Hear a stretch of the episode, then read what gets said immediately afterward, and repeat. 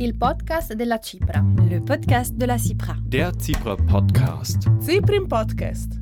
Interviste, colloqui di fondo e voci da tutti i paesi alpini. Potete ascoltarlo anche nel podcast della Commissione internazionale per la protezione delle Alpi www.cipra.org/podcast. Welcome to our current episode of Audible Alps, the CIPRA podcast. My name is Michael Gams, and this time it is all about climate change and migration. What does this have to do with the Alps? When you consider in, in a village uh, arriving just uh, three families and 10 people, uh, you know that if the village has uh, just 200 inhabitants, this means a lot. So, this is the trend. Of course, uh, if climate change is going to produce a stronger impact, as we suppose on the basis of the data we collected, uh, from these small numbers, we are going to move to very, very higher numbers and figures of people. This is Andrea Membretti. He coordinated a research project on climate induced migration and mobility in northern Italy. When it comes to climate induced migration, many people think of desert regions or sinking islands in the Pacific. Climate change is also playing an increasingly important role for migration from cities to the alpine region. Many alpine regions were and still are affected by outmigration. Climate change is also causing some people to migrate, at least temporarily, from the city to the mountains prolonged heat waves, air pollution, and new climate related diseases. Increasingly, people's own health is at stake as the climate is changing dramatically, for example, in the northern Italian Padan Plain, also known as Po Valley, around Turin, Milan, and Verona.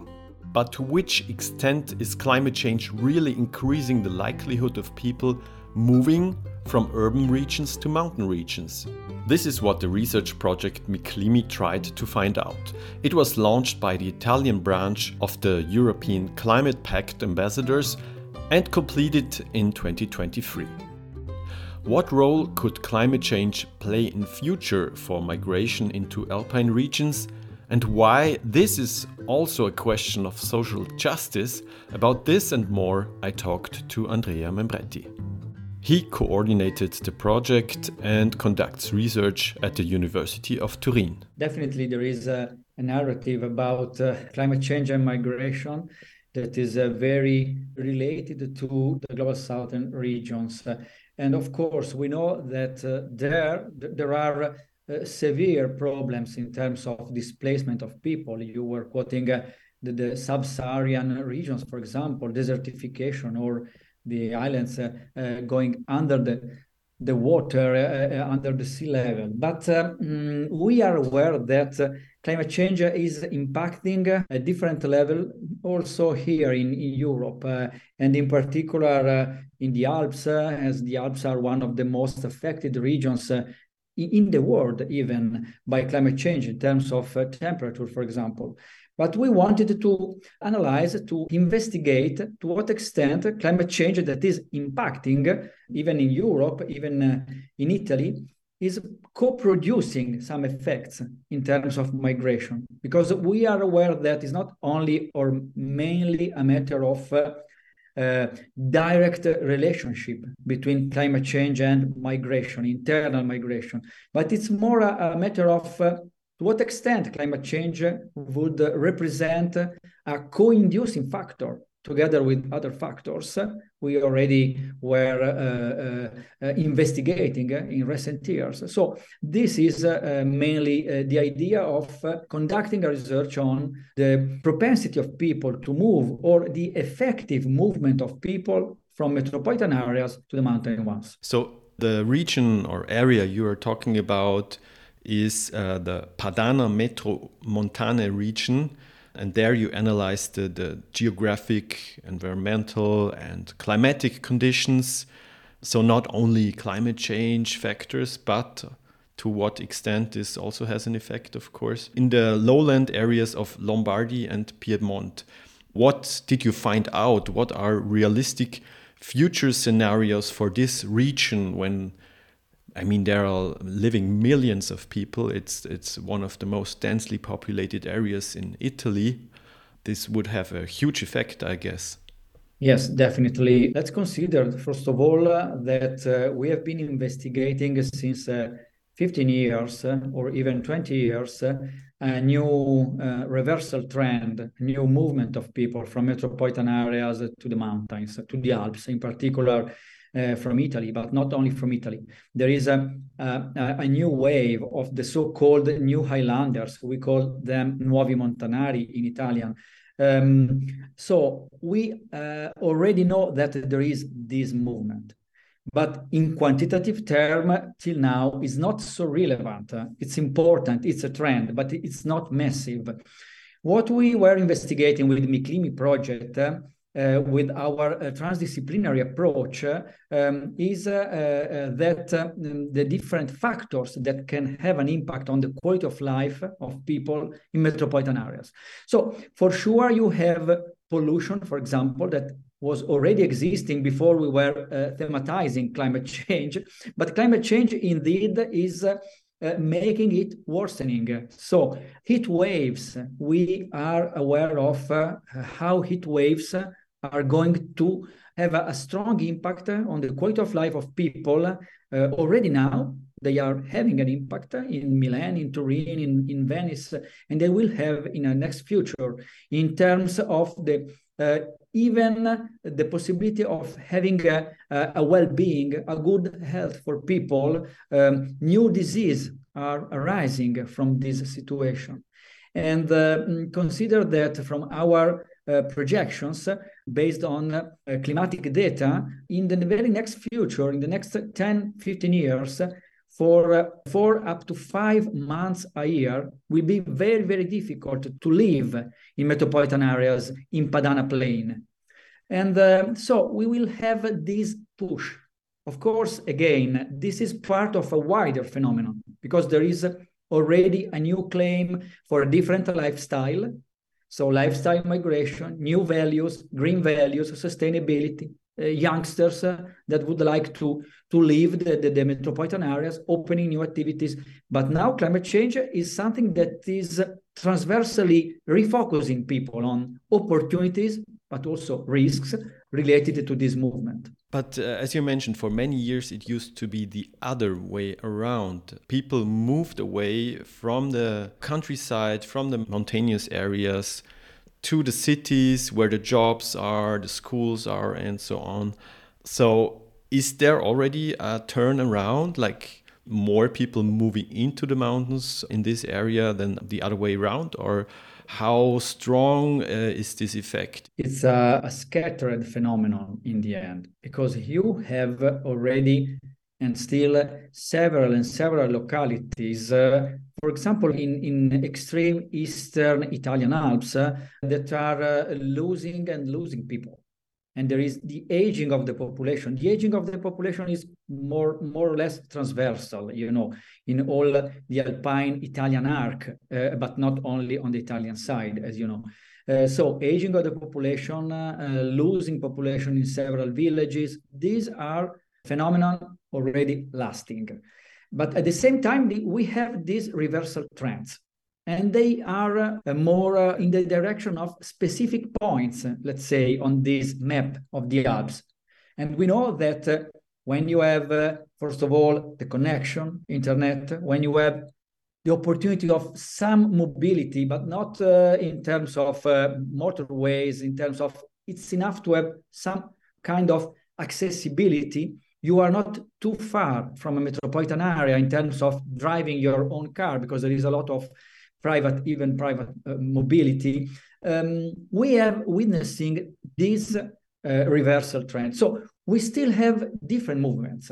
There are uh, significant movements of people from uh, uh, rural, mountainous areas towards uh, not the core of the metropolitan areas, but more the fringe of the metropolitan areas. And you have this reversal trend. In absolute uh, figures, uh, let's say, it is still uh, a limited number of people. Consider that from Milan or Turin each year, you have about uh, the 3% of the population that are canceling their official residence from the town, from the metropolitan uh, town, and moving elsewhere. So it's not a huge number of people, but uh, it's uh, when you consider in absolute terms and figures, these are thousands and thousands of people. Part of them are moving to the mountains. In the case of Milan, for example, are several thousands of people each year moving to alpine municipalities and to some extent also to the Apennines. So when you consider in, in a village arriving just uh, three families and 10 people, you know that if the village has uh, just 200 inhabitants, this means a lot. So this is the trend. Of course, uh, if climate change is going to produce a stronger impact, as we suppose on the basis of the data we collected, uh, from these small numbers, we are going to move to very, very higher numbers and figures of people. When we talk about uh, new inhabitants uh, of the mountains in this case, we always relate on official statistics that are based on official residency of the people. So if you take the residence, your, your uh, main residence in a, in a village, for example. But we know, in particular after the COVID-19 uh, pandemic peak in 2020, that we have uh, significant numbers of people that are moving to the Alps for several months per year, but they are not taking official residence there. They still are resident in Milan or, or in Munich or, or in, even in Paris, but they live part of the year in the mountains. And they are inhabitants of the mountains. And for these people in particular, climate change is becoming something very relevant. When I think about these people, it seems to be persons who can afford a second home somewhere in the mountains. So it's not the ones that are maybe suffering the most because they are uh, living in the mo in the hottest areas of cities.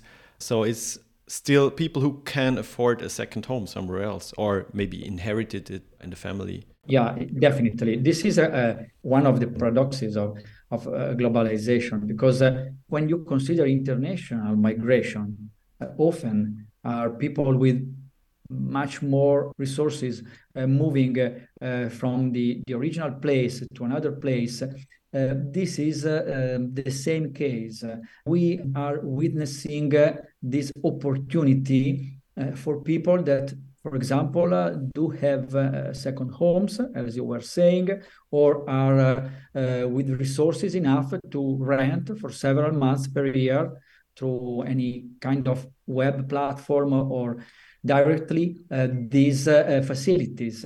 At the same time, many people uh, suffering from uh, climate change impact are not in the conditions of affording to move to the mountains. Uh, uh, I recently, within the project Miclimi, I had conducted uh, an in-depth qualitative uh, investigation on one very relevant ski resort in the Alps.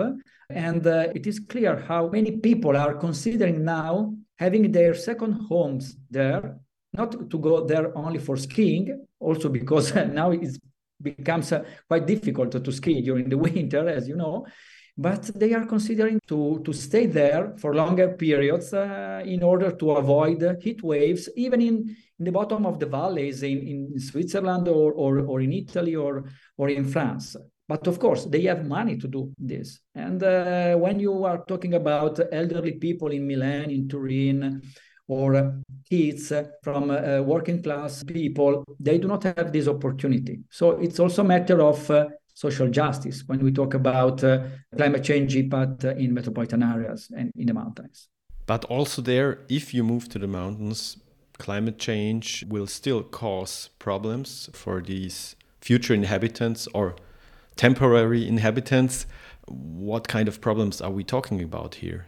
Yeah, because uh, of course uh, mountains uh, are fragile. Uh, to, to many respects, they are even more fragile than urban areas, as we know. So you have hydrogeological risk, for example. You have uh, the impact of extreme events. You have droughts, even in the mountains. The scarcity of water in, in the past uh, three, four summers um, was really dramatic. and you have other risks or factors that are not having a, a, very good impact on your quality of life. For example, you could experiment uh, social isolation, or uh, you have you may have these problems in terms of connectivity, mobility, access to welfare services. So all these issues are quite clear. And uh, to some extent, there was a simplification in the narrative, let's say in the media, for example, in the past uh, three, four years. It was an easy solution. Move to the mountains uh, and you will have a better life. at, at the same time, as we are discussing now, first of all, you need to have the economic resources if you do not have you do not live in a state or in a, in a region helping you to move to the mountains supporting your choice if there is no policy, you need to mobilize your private resources. And it's not the fact that everyone has these resources. And then you need to face the challenge of living in the mountains because you will live heat waves, you will live uh, pollution for sure, you will have a very, very better environment, but at the same time, how to face these challenges. Again, if there are no policies in supporting you, that this is the problem, the real problem when we talk about the demography of the Alps, new trends, movement of people, that we do need policies in terms of demography, migration, and climate change together. Was this uh, one of the main reasons for this project to move these policies forward, to make uh, politics aware um, that they have to do something here? Yeah, sure. Consider that this project was uh, put in place by the network of the European Climate Pact ambassadors, the Italian branch of this network. The idea is and was to strengthen to some extent the action of, even of the European Commission and the civil society engagement through the collection of this data the dissemination. Now we are preparing a book, a report, uh, and, and whatever, and so uh, stimulating the elaboration of policies keeping together again demography climate change and migration in order to make science intervening in the society to some extent and keeping together the two aspects. Now i would also like to ask you a little bit about the result of this project and also an online survey that you made with people living in the urban areas. You asked them about limitations and opportunities of moving into mountain areas. In a nutshell, what were the results of this survey? We conducted a, a big survey because it was uh, conducted in the in the main uh, metropolitan areas of all the Padana Plain, so from uh, Turin to Bologna to, to Venice, uh, Treviso, and Padua, and, and whatever. So more than uh, 2,000 people were interviewed with a statistical representative sample. So it's quite, uh, it's, a, it's a, there is a, a, quite good relevance of this data and reliability of this data. And first of all, we uh, were investigating how much uh, the respondents are uh, worried about uh, the impact of climate change not in, in, at a global level, but in their town, on their quality of life, everyday life and they are really very worried. More than two thirds of the sample are really worried about the concrete and future impact in, in few months, in few years of climate change. And consider that the survey was conducted in May this year. So before this very, very hot summer, imagine if we were conducting the survey in September now.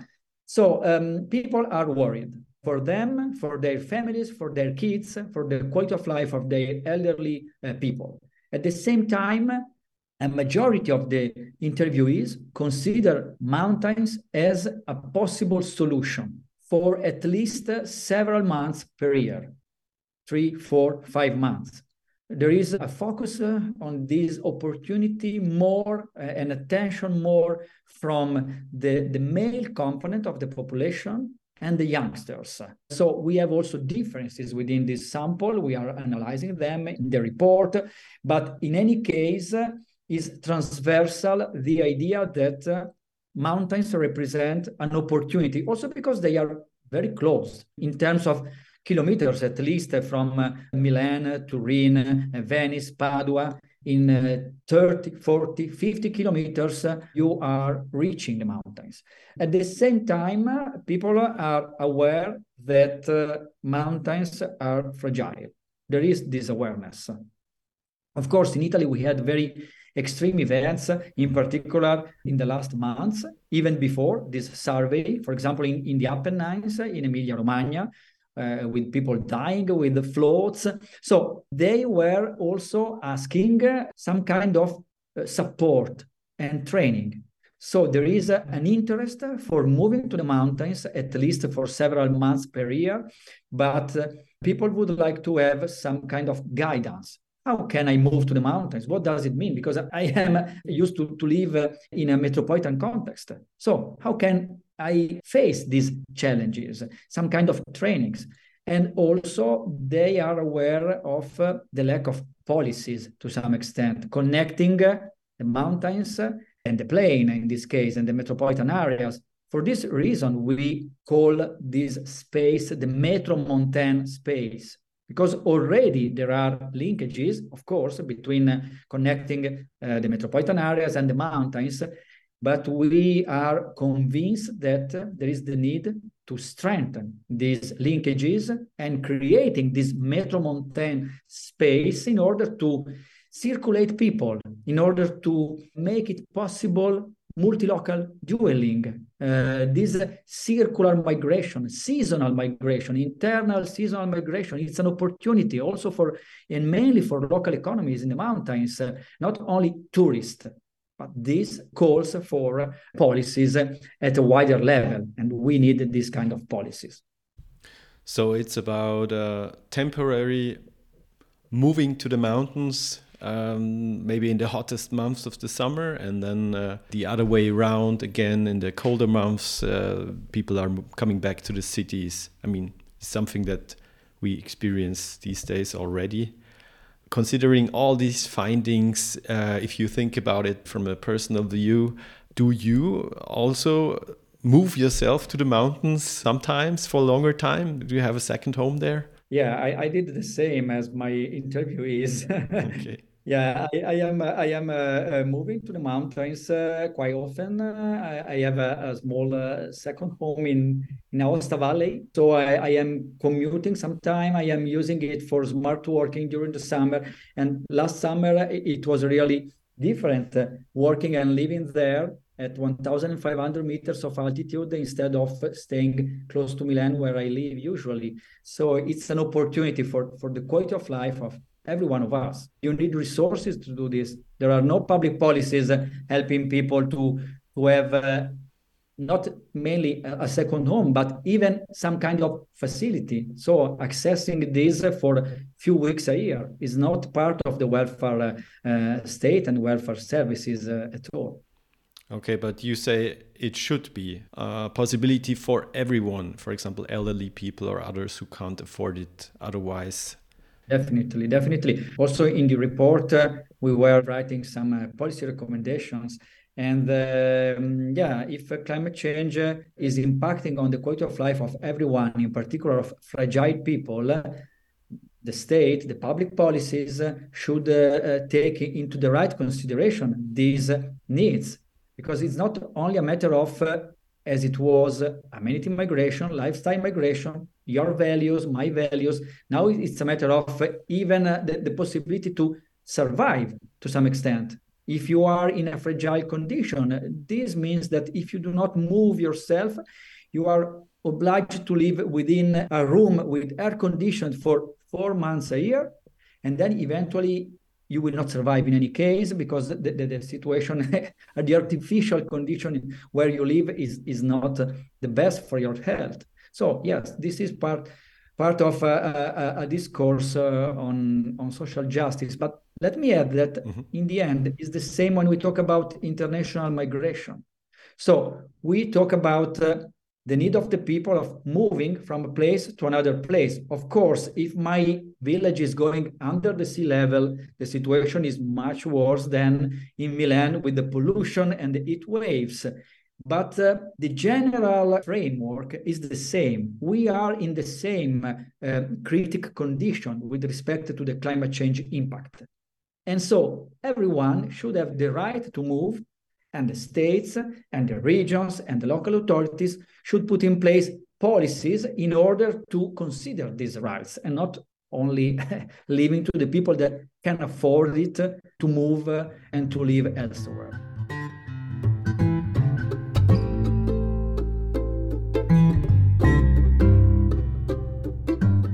Just heard an interview with Andrea Membretti. He coordinated the Miclimi project on climate induced migration and mobility in northern Italy, which was completed in 2023. If you want to learn more about this, please check the link in our show notes of this podcast episode. Thank you for listening. My name is Michael Gams, and I'm looking forward to the next episode of Audible Alps, the CIPRA podcast.